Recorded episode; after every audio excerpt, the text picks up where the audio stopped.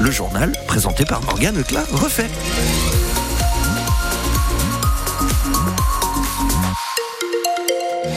6h l'info, 7h euh, l'info, c'est à vous Morgane, pardon.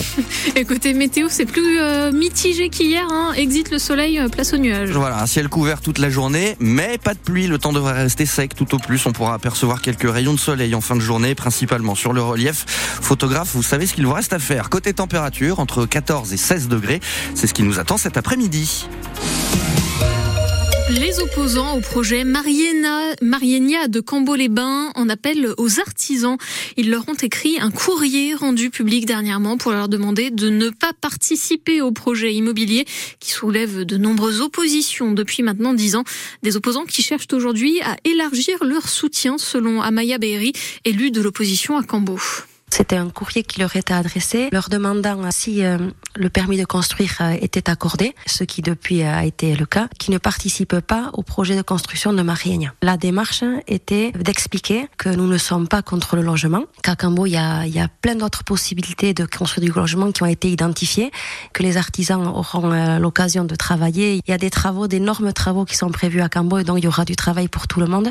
Et donc d'écarter un peu cet aspect économique hein, et de privilégier la sauvegarde de cette terre. On fait aussi appel à leur conscience collective, à leur euh, éthique, en disant que ce projet, en fait, ne répond pas à un besoin de logement, il répond à un projet immobilier euh, pour bouillir. Le projet, c'est 94, 96 euh, habitations.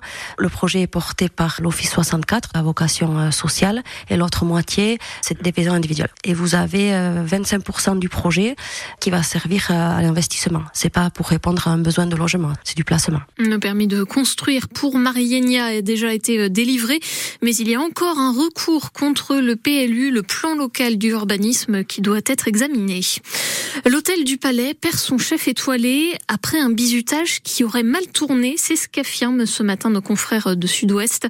Début décembre, un jeune commis aurait été attaché à une chaise et subi des violences devant ses collègues et le chef Aurélien Largeau. Il a largement façonné l'Europe d'aujourd'hui. Les hommages pleuvent après la mort de Jacques Delors. Père de l'euro, d'Erasmus, il a aussi œuvré pour les accords de Schengen qui permettent la libre circulation, la réforme de la politique agricole commune aussi quand il était à la tête de la Commission européenne de 1985 à 1995. Il laisse derrière lui un vaste héritage dans notre quotidien à tous. On en reparle dans le journal de 7h30. Il est à peine rentré d'Ukraine qu'il y retourne déjà dans une semaine. Alors qu'on approche des deux ans de guerre, un baïonnet continue de se mobiliser pour aider sur place les soldats ukrainiens traumatisés. Eric Cinquet, ancien infirmier psychiatrique à l'hôpital de la Côte Basque, va bientôt entamer sa cinquième mission à Tchernivtsi, dans l'ouest du pays, à 800 km du front. Sa spécialité, la médiation corporelle. En clair, faire bouger le corps pour soigner l'esprit, les traumatismes. Il s'est lancé quelques semaines après le début du conflit avec la Russie. Il a demandé à visiter le service psychiatrique de Tchenivtsi où 600 lits avaient été rajoutés en urgence. Ils m'ont expliqué qu'ils avaient ouvert un service de 70 lits pour des soldats atteints de stress post-traumatique. Et j'ai visité ce service et bon, j'ai vu des soldats prostrés, immobiles. Euh, bon, j'ai rapidement saisi un peu la prise en charge qui se résumait à un traitement médicamenteux, de temps en temps un groupe de parole ou un entretien. Moi, j'avais un sac de psychomotricité dans un des camions, un sac en toile avec quelques ballons de rugby, euh, un, tambourin, une corde et des plots. Et j'ai proposé aux médecins du CHU de faire un atelier avec les soldats pour voir comment ça pourrait fonctionner. Ils n'avaient pas cette technique et ça a marché. Et maintenant, je suis en train de former du personnel soignant. J'ai un groupe de psychologues aussi en formation. Après la guerre, je pense que le stress post-traumatique, ça sera un problème de santé publique en Ukraine. La guerre a fait effraction dans leur vie. Et moi, j'essaie avec une effraction douce de leur donner du rire et de la joie. Il retourne donc en Ukraine jeudi prochain pour trois mois et demi. Il va passer par Kiev, Lviv et Odessa pour former d'autres professionnels de santé. Il cherche aussi un kiné pour partir avec lui et le former sur place. Portrait de ce baïonnaire retrouvé sur notre site internet. Un jeune de 18 ans en garde à vue à Bayonne pour des menaces de mort sur un conducteur de bus à Tarnos. Lors d'un freinage brusque hier, ce passager l'a prévenu. Ça va se finir comme à Balichon, a-t-il lancé, référence à l'arrêt de bus où un autre conducteur, Philippe Monguillot, a été euh, tué en 2020. Un nouvel accident grave de moto hier sur la route de la Corniche à Urugne. Un Espagnol de 45 ans a été emmené par, par hélicoptère à l'hôpital de Bayonne après avoir percuté une voiture qui arrivait dans l'autre sens et s'être fait rouler dessus par une deuxième quand il est retombé sur la chaussée. Deux autres personnes sont légèrement blessées. La route de la Corniche qui a dû être coupée plusieurs heures. Coupée aussi la route de Briscous à Asparin pendant 7 heures hier.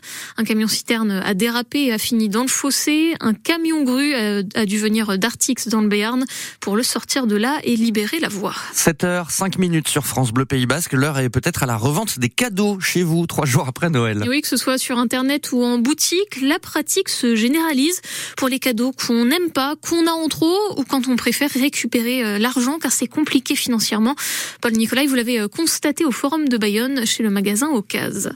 Il y a d'abord celles comme Muriel qui viennent revendre les cadeaux qui n'ont pas eu de succès dans sa famille.